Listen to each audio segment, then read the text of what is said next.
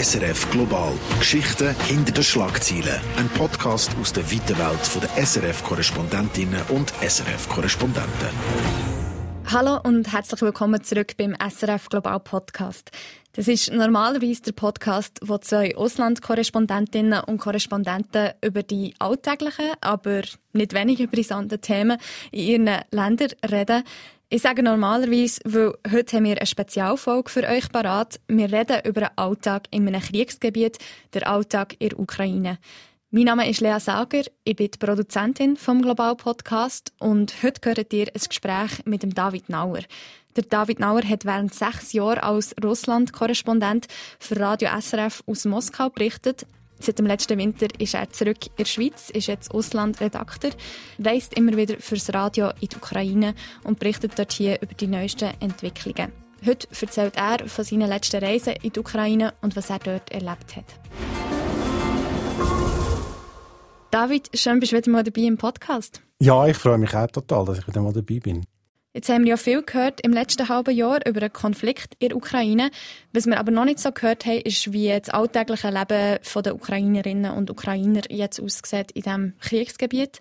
Was sind so deine Eindrücke von deiner letzten Reise in die Ukraine, die ja erst ein paar Wochen zurückliegt? Ja, also es gibt eigentlich relativ grossen Teil von der Ukraine einen Alltag, wo man muss sagen, wenn man jetzt quasi die Stadt vielleicht nicht kennt von vor dem Krieg, man eigentlich auf den ersten Blick gar nicht viel würde merken vom Krieg. Also das gilt sicher für die westukrainischen Städte, aber ähm, also Lemberg zum Beispiel, Lviv, also wie es auf Deutsch heißt, Lviv auf Ukrainisch, äh, oder Ivano-Frankivsk, äh, da merkt man eigentlich äh, nicht viel auf den ersten Blick. Es hat vielleicht ein bisschen viele Soldaten, die rumlaufen oder es hat ab und zu Sandsäcke vor irgendwelchen öffentlichen Gebäuden, aber sonst spürt man irgendwie den Krieg nicht so auf den ersten Blick. Selbst in Kiew äh, ist eigentlich in der Stadt äh, inzwischen äh, recht viel los. Es hat äh, Restaurants offen, Läden haben offen, die Leute gehen posten, gehen auch nach dem Arbeiten ein Bier trinken, gehen vor allem am Morgen arbeiten, oder? Also, es hat zum Teil schon Stau wieder in Kiew. Also, Kiew hat das notorisches Stauproblem. Ähm, das ist jetzt ein bisschen besser, aber die Einheimischen sagen, hey, wir haben wieder Stau, oder? Es ist irgendwie, äh, es ist wie eine Freude, oder? Es ist so ein Zeichen von Normalität. Also das ist so der Eindruck auf den ersten äh, Blick. Ich muss sagen, die Versorgung ist oft gut. Also es gibt Lebensmittel, also man geht in, in den Supermarkt und das hat alles, also man kann alles kaufen. Das ist auf den ersten Blick in den Städten, die eben nicht in unmittelbarer Frontnähe sind. Aber auf den zweiten Blick spürt man natürlich den Krieg schon und ganz besonders natürlich in den Städten, die näher sind an der Front, wie zum Beispiel in Kharkiv. Dort ist der Krieg so total sichtbar, bestimmend auch. Was würdest du sagen, wie steht es um die Stimmung der Ukrainer?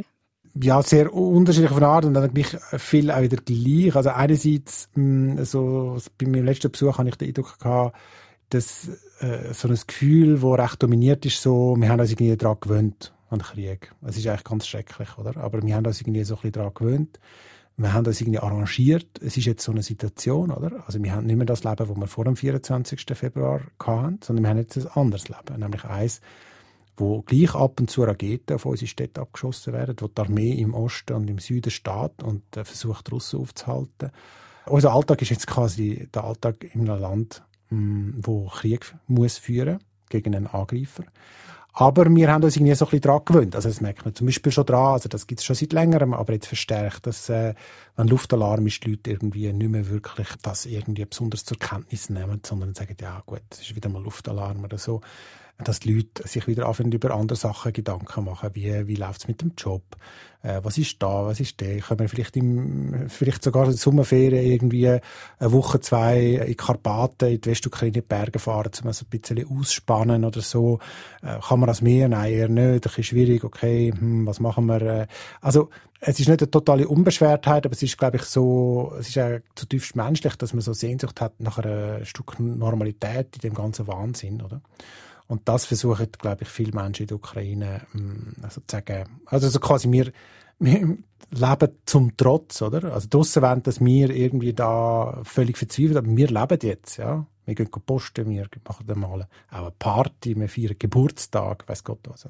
Also so die Stimmung, oder? Und gleichzeitig gibt es aber viele äh, auch Leute, die sich sehr so, so grosse Sorgen machen. Also vor allem einerseits darüber, wo soll das noch alles anführen, der Krieg, Russland ist ein grosses Land, Russland hat viele Ressourcen. Wie lange können wir da standhalten? Ja, was haben wir überhaupt für, für eine Chance? Also viele glauben, wir haben eine Chance, wir schaffen das, aber wie und wie lange geht das? Wie hoch ist der Preis?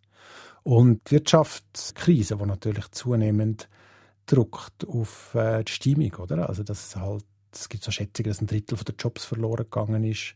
Viele Leute, die noch einen Job haben, verdienen weniger, die Preise steigen, die Währung hat da Wert verloren. Also in den ersten Wochen, Monaten haben alle solche Reserven gehabt, ähm, und jetzt spüren sie das. Und das ist ja quasi wie so zusätzlich zum Krieg noch eine zusätzliche Katastrophe, ja, dass die ganze Wirtschaft einfach am, am Serblen ist, oder? Und das macht natürlich den Leuten Sorgen. Gerade jetzt im Hinblick übrigens auf den Winter. Also wie heizen wir? Haben wir genug Gas? Haben wir genug Strom? Äh, Leute, die Kinder sagen, was machen wir mit meinen Kindern? Also wenn ich die Wohnung nicht mehr heizen kann, äh, ist dann wenigstens der Kindergarten geheizt, äh, oder die Schule zum Beispiel, hat die Schule überhaupt offen? Also solche Fragen und Sorgen gibt es natürlich schon auch sehr stark. Du hast gesagt, dass sich die Leute aber irgendwie gleich ein bisschen daran gewöhnen, dass irgendwie auf eine Art Normalität spürbar ist. Erlebst du das als Außenstehender auch? Also wenn du in die Gebiete reinkommst, dass du nach ein paar Tagen anders auf Sirenen reagierst? Ja, absolut. Und das ist irgendwie, äh, ich glaube, es ist so ein Schutzmechanismus äh, von der Psyche, aber auf eine Art ist es auch total erschreckend. Also, als ich das erste Mal in der Ukraine bin, auf äh, Lviv, eben der Westukraine, gewusst, das ist relativ sicher, habe ich mir schon so ein bisschen gedacht, oh, also ich habe jetzt nicht irgendwie Angst gehabt, aber ich habe mir schon so ein bisschen Sorgen gemacht und wie ist denn das? Und ich kann mich noch erinnern an die erste Sirene. Und das ist schon ein bisschen, schluckt man recht leer, oder? Und nach ein paar Tagen ist man sich total an das gewöhnt, oder? Und bei der nächsten Reise bin ich dann auf Kiew und in Norden von Kiew, also quasi näher als eigentlich ein Kampf geschehen. Und auch dort schon ist ein neuer Ort und dann Sirene und es kommen da Raketen, dann werden auch auf Kiew abgeschossen, da sind damals geworden. Aber auch an das irgendwie, man gewöhnt sich irgendwie so. Und jetzt der letzte Schritt, bei meiner letzten Reise bin ich in Kharkiv gewesen, wo die Russen wirklich näher stehen, also 15 Kilometer von der Stadtgrenze entfernt, was zum Teil eben auch reinschiessen, wo, wo es wahnsinnig grosse Zerstörungen gibt äh, in der Innenstadt, also im Zentrum und ganze Wohnviertel am Rand einfach komplett in Schutt und Asche gelegt worden sind von der russischen Armee. Also ein, ein, eigentlich, eigentlich ein wahnsinnig eigentlich haltet man das fast nicht aus, ja, wenn man sich das schon mal vorstellt. Aber irgendwie mh, hm, macht man sich so Gedanken, Sorgen und dann geht man dort an und dann sieht man das und dann merkt man irgendwie so nach ein, zwei Tagen so, okay, ähm, das ist jetzt quasi die Realität in dieser Stadt, oder? Also man passt sich an das wie so an, irgendwie. Und äh, ich glaube, das ist ein Schutzmechanismus von der Psyche. Und wie gesagt, also ich möchte nochmal sagen, ich bin jetzt nicht ein Kriegsreporter, der da irgendwie in den Schützengraben geht, go, go eine Reportage machen. Das ist nicht mein Stil, das kann ich nicht, das will ich auch nicht. Aber selbst eben in, in den Gebieten, wo sich Zivilisten bewegen, ist es ja nicht, ist, ist der Krieg sehr spürbar und man, man gewöhnt sich irgendwie an das. Gibt es gleich Eindrücke, die bei dir bleiben von all diesen Reisen in die Ukraine, die du jetzt hast gemacht Sachen, die dich vielleicht nicht haben losgelassen oder Sachen, die einfach sich eingebrannt haben bei dir? Ja, es gibt so Szenen, und zwar also mehrere. Und eine ist halt äh, wirklich, es ist auch ein Klischee, aber es ist halt einfach wirklich so, es ist ein, äh, ein Kinderspital in Kharkiv, wo recht stark äh, beschädigt ist worden durch russische Raketenangriffe und, und Artillerieangriffe. Und ich habe mit dem Chefarzt geredet und er hat mir alles gezeigt und die Kinder, äh, die Patienten sind schon lange evakuiert äh, weitgehend. Aber das Spital macht irgendwie weiter und sie haben weiterhin dort eine Notaufnahme und so ambulante Behandlung. Und es haben ja aber auch einzelne Kinder, die dort stationär äh, untergebracht sind. Und die sind, äh, die müssen im, im Keller schlafen, die Kinder, weil es weiterhin Beschuss gibt. Behandlungen machen sie so zum Teil im Gang. Oder? Man muss sich vorstellen, wenn eine Granate einschlägt, ist immer wichtig, dass man nicht in der Nähe von einem Fenster ist, weil das Fenster verjagt es dann, dann fliegt Splitter rein. Äh, also man, am besten ist man irgendwo zwischen zwei Wänden, oder? Das ist am sichersten im Inneren von einem Gebäude. Und dort werden zum Teil die Behandlungen durchgeführt. Und dann hat mich der Chefarzt in die Zeuglingsstation gebracht, Frühgeborenenstation, wo Babys liegen, die zu früh auf die Welt gekommen sind, wo wahnsinnig klein sind, also ganz, ganz, ganz, ganz munzig. Und das ist wirklich erschütternd, oder? Das zu sehen. Und was mich aber ehrlich gesagt noch mehr erschüttert hat, ist, dass ich nachher einen Beitrag gemacht habe im Radio über, äh, über das Spital und nachher mir, unser geschätztes Publikum, wo ja das Recht hat, auch kritische Fragen zu stellen, oder? Aber nachher mir mehrere Hörer geschrieben haben, ja, der Herr Nauer tut da so larmoyant Bericht, also ich tue jetzt das so ein bisschen zusammenfassen, über äh, ein Kinderspital äh, irgendwie, wo da der Doktor und die armen Kinder und so. Aber wir wissen doch, dass die ukrainische Armee Stellungen hat im Spital und so weiter und die Spitäler und die Schulen und also so mit dem Kontext so, na ja, also äh, soll sich nicht so anstellen, äh, man die Ukraine halt dort und so. Und das hat mich irgendwie so wirklich betroffen gemacht, weil ich dachte, okay, ihr sitzt da irgendwo äh, in der Schweiz, in eurer warmen, schönen Stube, ja, und hacken da schnell ein E-Mail rein, irgendwie, die Ukrainer sagt doch selber irgendwie und so. Und da denke ich irgendwie, mh, hm, könntet ihr irgendwie dem Chefarzt in die Augen schauen, oder? Oder dem einen jungen Vater, der da sein Kind ist besuchen im Keller. Also, ich weiß nicht, das ist, das hat mich eigentlich fast noch mehr erschüttert als der Besuch von dem Spital selber. Jetzt eine Frage, die du sicher immer wieder gestellt bekommst im Moment und die mich auch sehr interessiert. Ist es denn nicht gefährlich für dich, wenn du so in aktive Kriegsgebiete reist, wenn du dort hier probierst zu berichten, mit Zivilisten redest, alles Mögliche? Ist das nicht ein gefährlicher Job? Also klar ist äh, die Ukraine für viele Journalisten gefährlich, oder es gibt äh, Journalisten, die Geschichten machen, die wirklich gefährlich sind. Aber ich äh, würde sagen, ich mache eine Art von Berichterstattung aus der Ukraine, die nicht gefährlich ist oder wo die Gefahr sehr, sehr äh, klein ist. Ich kann das vielleicht schnell erklären. Ähm, es ist ja nicht so, dass in der ganzen Ukraine permanent eine Bombe runterfällt und geschossen wird, oder? sondern es gibt eine Front. In unmittelbarer Nähe von dieser Front ist es äh, zum Teil gefährlich. Es gibt Frontabschnitte, wo es eher ruhig ist. Es gibt Frontabschnitte, wo sehr viel gekämpft wird, wo sehr viel geschossen wird, wo zum Teil auch bewohnte Gebiete beschossen werden. Also äh, es ist eine sehr, eine sehr unterschiedliche Sicherheitslage in der Ukraine. Und ähm, entsprechend kann man natürlich als Journalist, gibt zum Beispiel Kollegen Kolleginnen von mir, die gehen wirklich an die Orte, wo permanent unter Artilleriebeschuss sind und, und machen von dort Berichterstattung, oder? Das mache ich jetzt nicht. Also meine Grenze ist äh, Raketenbeschuss. Das ist äh, etwas, wo für mich quasi hinnehmbar ist, also wo ich quasi das Risiko, ich sagen, das Risiko, dass eine Rakete mich trifft, ist sehr klein, oder? Weil die Russen haben nicht so viele Raketen und die verschießen vielleicht irgendwie pro Tag fünf Raketen auf die Ukraine ab und die Ukraine ist riesig. Und das ist ganz furchtbar, weil immer wieder Zivilisten ums Leben kommen. Aber die Wahrscheinlichkeit, dass gerade ausgerechnet von diesen 35 Millionen Leuten, die jetzt im Moment in der Ukraine sind, dass ausgerechnet mich trifft, ist sehr klein, oder? In so einem grossen Land.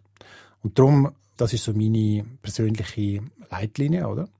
Dass ich nur an Ort gehe, wo die Russen im schlimmsten Fall mit Raketen beschießen. Also zum Beispiel Kiew, Lemberg, auch äh, Kharkiv, wo ich kürzlich war, ist, gehört auch dazu. Wobei in Kharkiv gibt es Gebiete, äh, nördliche Vororte, wo mit Artillerie ähm, die Russen reinschiessen können. Da schiessen sie natürlich dann viel mehr ab. Oder Artillerie können sie permanent schiessen, so viel sie wollen. Aber das ist halt dann auch ein Ort, wo ich sage, okay, das riskiere ich, ich gehe dort an, aber ich, ich nehme jetzt nicht das Hotel dort, oder? sondern ich gehe dort an, ein, zwei Stunden mit lokalen Leuten, die wissen, ist es gerade im Moment ruhig, ist es nicht ruhig, rede dort mit Leuten und dann gehe ich wieder äh, irgendwie in die Stadt zurück, wo man wieder sozusagen in einem Gebiet ist, wo es immer noch eine Gefahr gibt, wo die aber sehr, sehr klein ist. Jetzt kann man ja nicht nur bei Radio SRF und bei uns in den Nachrichten mitverfolgen, ähm, wo du bist und was du berichtest, was du erlebst, sondern auch auf den sozialen Medien, wenn man dir folgt, zum Beispiel auf Twitter oder Instagram oder sonstige Plattformen. Dort ist mir aufgefallen, du reist ja mit dem Zug in die Ukraine. Willst du mal erzählen, wie das so ist? Wie kann man sich die Reise in die Ukraine vorstellen momentan? Ja, also man kann ja nicht in die Ukraine äh, fliegen. Also der Luftraum ist gesperrt. Das heißt, man muss entweder mit dem Auto rein oder äh, zu Fuß oder mit dem Zug. Und äh, äh, es gibt leider nicht sehr viele Züge. Es gibt eigentlich recht wenig Züge. Es gibt einen aus Wien, es gibt einen aus Warschau und es gibt so vom polnischen Grenzort gibt es ein, zwei Züge. Die sind immer wahnsinnig gut gebucht. Also es ist schwer, ein Billett überzukommen. Und darum habe ich jetzt, was ich gemacht habe, bisher äh, immer mich darum bemüht, ein Billett überzukommen für den Zug, der aus Wien abfährt. Und äh, das habe ich auch geschafft. Man muss da ein bisschen mm, wissen, wann werden genau die Billette verkauft und ab, ab wann kann man es kaufen und so. Und wenn man das ein bisschen geschickt darstellt, kommt man zu so einem Billett. Das ist so ein Nachtzug, mit so, wie so einem Schlaf, Schlafwagenzug mit Dreierabteil und fahren mit dem äh, in die Ukraine. Also der fährt durch Ungarn und dann ist er irgendwann an der Grenze. Dort wird die Spurweite ähm, verändert, weil äh, die ukrainische Eisenbahn, also die ukrainische und auch die russische Eisenbahn hat breitere Spurweite, also die Schienen sind weit auseinander als bei uns in, in Westeuropa. Das wird irgendwie, da wird der Wagen so angehoben, dann kommen andere, kommen andere Räder drunter und dann fährt er weiter durch die Ukraine, tuckert, Von Wien äh, sind das etwa 27 Stunden. Was hast du hier für Leute angetroffen bei diesen Zugreisen? Also bei der ersten Reise ist der Zug recht äh, ziemlich leer gewesen. Das war noch zu einer Zeit, gewesen, wo vor allem die Leute ausgereist sind aus der Ukraine. Aber seither, äh, bei den nächsten zwei Besuchen, sind die Züge total ausgebucht gewesen, also bis auf den letzten Platz. Und das sind vor allem Frauen und Kinder, die zurückgehen in die Ukraine. Also Frauen mit Kindern, die geflüchtet sind bei Kriegsbeginn, wo jetzt irgendwie sagen, okay, ich komme aus Kiew äh, oder äh, ich habe sogar eine Familie angetroffen, die sagt, wir kommen aus Kharkiv. Und wir ähm, haben uns irgendwie äh, das angeschaut und sagen, das ist jetzt für uns genug sicher zum zurückgehen. Und die gehen wieder heim. Zum Teil sagen die Leute, ja, ähm, also Europa hat uns zwar super aufgenommen, aber irgendwie, was soll ich in Europa, oder? Meine Familie, meine Freunde, vielleicht mein, mein Job ist in der Ukraine. Es ist zwar nicht ganz ungefährlich, aber äh, ich bin lieber daheim, ich vermisse auch mein Zuhause, ich gehe wieder heim. Andere sagen, ja, ich kann mal schauen, wie es ist, je nachdem, wie die Situation ist. Entweder bleibe ich oder äh, ich gehe wieder zurück irgendwie auf Österreich, Deutschland, wo auch immer.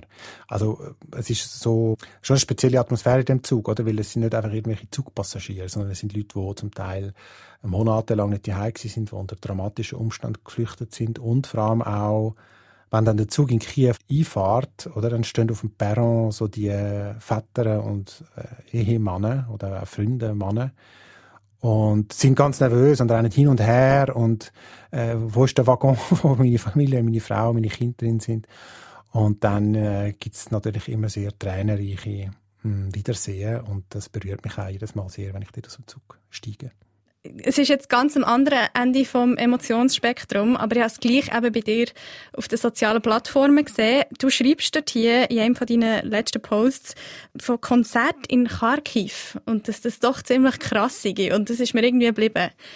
Es gibt immer noch Konzerte dort hier mit Publikum, oder wie?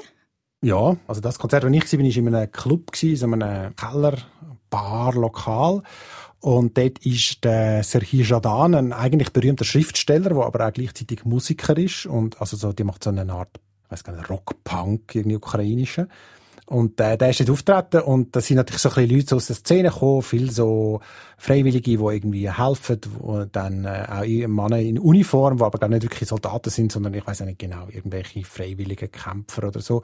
Und dann die ganze Kulturszene von Kharkiv, äh, irgendwelche Musiker, Schriftsteller, Künstler, was auch immer.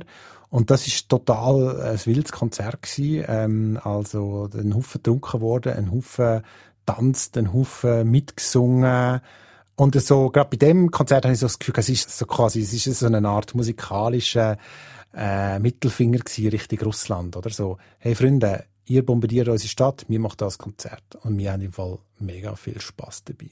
Also ein bisschen so ist mir das übergekommen, so trotzig, mh, hm, trotzig, selbstbewusst, einfach so ein Signal von der, von der Stärke oder? und von der Widerstandskraft und auch von der Lebensfreude. Wir lassen uns das nicht nehmen im Fall. So. Nur, dass sie es wissen. Ein bisschen so. So ist mir das vorgekommen. Es gibt sonst, also in anderen Orten, ich meine, in, in Kiew hat die Oper offen, in Kiew feiern die Leute Geburtstag in äh, einem Restaurant.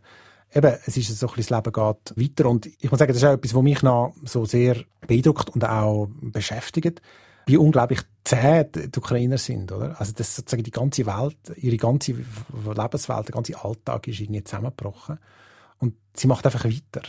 Das ist etwas, was wir als Schweizer natürlich irgendwie uns gar nicht vorstellen können, oder? Also man muss sagen, zu Glück haben wir schon, lang, schon sehr lange keine Katastrophen mehr müssen erleben in unserem Land.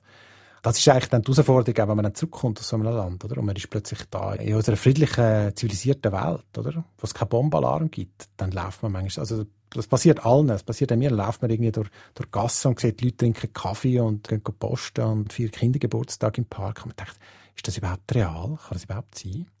So. Das sind viele Leute, die dann zurückkommen. Also viele Kollegen, Kolleginnen beschreiben das, dass man die ersten ein, zwei Tage so ein bisschen wie, mh, hm, denkt man ist im falschen Film, wenn man zurückkommt. Mhm. Jetzt, man weiß ja, dass die russische Regierung sehr viel daran setzt, dass nur sehr wenig oder sehr kontrollierte Informationen an die russische Bevölkerung geht, was gerade in der Ukraine los ist. Durch deine Zeit als Russland-Korrespondent und sechs Jahre in Moskau hast du ja sehr viele Kontakte geschlossen. Du hast viele Leute kennengelernt und hast immer noch Kontakt zu ein paar von ihnen. Weißt du, wie sie zu diesem Krieg stehen? Was denken sie dazu? Ja, also ich habe jetzt kein abschließendes Bild, weil eben so irgendwie Russland für mich auch ein hinter einem Vorhang verschwunden ist, in einem Eisernen. Aber grundsätzlich ist das Bild, das ich habe, auch wenn es die eine oder andere Lücke hat, so wie man es allgemein auch hört, von irgendwelchen Meinungsumfragen und so, dass es eigentlich erschreckend viele Leute gibt, die den Krieg befürworten oder rechtfertigen. Und äh, zwar habe ich also mit Leuten aus meinem weiteren Umfeld zum Teil Kontakt gehabt, die dann sagen, ja, aber irgendwie die Ukrainer sind ja auch Nazis und dann sage ich, das ist ein totaler Schmarren irgendwie. Das stimmt einfach nicht, oder? Es gibt überhaupt keine Nazis in der Ukraine, die irgendwo in der Nähe von der Regierung sind. Das ist eine Lüge. Und dann sagen, ja, schon okay, aber du musst sehen, Krieg ist immer schlimm und sind immer Beizeiten. Dann sage ich, nein, aber es tut mir wirklich leid, aber in dem Krieg, in dem Fall ist die Wahrheit nicht in der Mitte, sondern Russland hat die Ukraine befallen. Ja, aber Europa verdient ja auch mit. Und so. Also es wird dann so ein bisschen inkohärente Rechtfertigungsversuche. Das hört man bei vielen Leuten. Sie sind nicht so überzeugt, dass die Leute wirklich richtig überzeugt sind und wenn man auch sagt, zum Beispiel, du rechtfertigst den Krieg. Nein, nein, ich rechtfertige ihn überhaupt nicht. Ich sage nur, ich sage nur so. Solche Argumentationsmuster hört man bei, bei vielen Leuten. Und dann habe ich aber Freunde, die stark äh, explizit gegen den Krieg sind. Die sind zum Teil ausgereist, also zum größeren Teil. Und zum Teil sind sie irgendwie anhaltend fassungslos. Zum Teil äh, sagen sie, ja, weißt du was, ich lese einfach keine News mehr.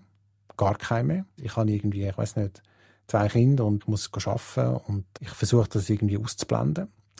Ich finde es ganz schrecklich, aber ich, ich halte es nicht aus. Also es gibt auch so unterschiedliche Strategien, aber es ist sicher so, dass ein großer Teil der Russen Russinnen den Krieg rechtfertigt, ähm, mindestens so wie eine Art passiv rechtfertigt oder so. Hat natürlich auch damit zu tun, oder? Wenn man würde anerkennen, mein Land überfällt den Nachbar und äh, zerstört dort äh, Städte dann müssen wir ja irgendetwas unternehmen. Das ist eigentlich sehr unangenehm, oder? Man müsste dann sagen, aber es sind ja wir, oder? Und darum richtet sich dann viel, ist mein Eindruck, in so einer, in so einer Propagandaerzählung ja, ja, aber irgendeinen Grund wird es ja schon geben, dass wir die dort jetzt bombardieren und so. Also das ist so ein bisschen mein Eindruck. Ich habe jetzt zum Schluss noch äh, eine Klischeefrage. Und zwar ist meine Klischeefrage an dich, wie siehst du das weitergehen? In einem Jahr, wo sind wir, wo stehen wir in Zukunft, wie geht das weiter? Also ich fürchte, dass wir in einem Jahr immer noch über den Konflikt und kann gut sein, auch noch immer noch über den Krieg reden müssen, ja. Weil ich im Moment einfach keine Möglichkeit sehe, mm, dass das irgendwie zu einem gedeihlichen Ende kommt. Die russische Regierung wird mit allen Mitteln die Ukraine Knie zwingen. Und das heißt große Gebiete der Ukraine, inklusive Kiew und, und, und Zentralukraine, also ganz große Gebiete kontrollieren, beherrschen. Ja. Und die Ukrainer wollen das mit allen Mitteln verhindern. Also muss ich sagen, kann ich die Ukraine gut verstehen. Und beide Seiten sind militärisch mit den Mitteln, die sie im Moment einsetzen können, ungefähr gleich stark. Oder? Also mal sind die einen stärker, mal die anderen. Also es ist nicht so, dass es militärisch bald zu einer Entscheidung kommt. Und von dem her ist zu befürchten, dass das noch weiter geht, dass der Krieg weiter lodert, zum Teil heiße Phasen hat, heißere, vielleicht ein bisschen, manchmal ein bisschen weniger heiße. Man hat es ja schon aus dem Donbass gesehen, also aus der Ostukraine in den letzten Jahren, wo immer mal wieder mehr geschossen ist, mal weniger. Im Moment ist der große Krieg natürlich noch viel, viel aktiver, viel, viel brutaler. Da sterben viel mehr Menschen jeden Tag. Aber es ist zum Beispiel denkbar, dass der mal ein bisschen einschläft, ein halbes Jahr, ob das beide Seiten sich regenerieren oder und es dann wieder neue Offensive gibt. Also ich würde es mir sehr wünschen, dass der Krieg endet und zwar gerecht endet ich würde mir auch wünschen, dass die russische Gesellschaft einsieht, dass es irgendwie äh, ein Verbrechen ist aus meiner Sicht, äh, das Nachbarland zu überfallen, militärisch. Aber ja, ich bezweifle, dass das in einem Jahr, im nächsten Jahr passiert.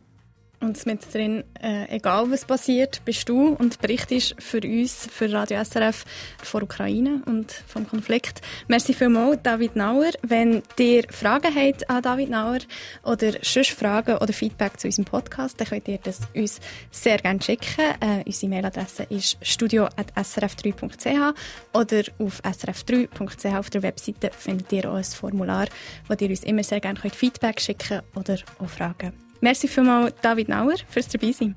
Ja, merci für äh, die Einladung, hat mich mega gefreut. Und was ich auch sagen, ja, hey, wenn ihr, die uns jetzt äh, zugelassen habt, wirklich äh, Fragen an mich oder auch eine Kritik oder auch irgendwie eine Bemerkung oder eine Anregung, ich freue mich einfach echt, ich freue mich immer über äh, den Austausch mit dem Publikum, freue ich mich immer total. Merci fürs Zuhören und bis zum nächsten Mal. Tschüss zusammen. SRF Global. Geschichten hinter den Schlagzeilen. Ein Podcast aus der weiten Welt der SRF-Korrespondentinnen und SRF-Korrespondenten.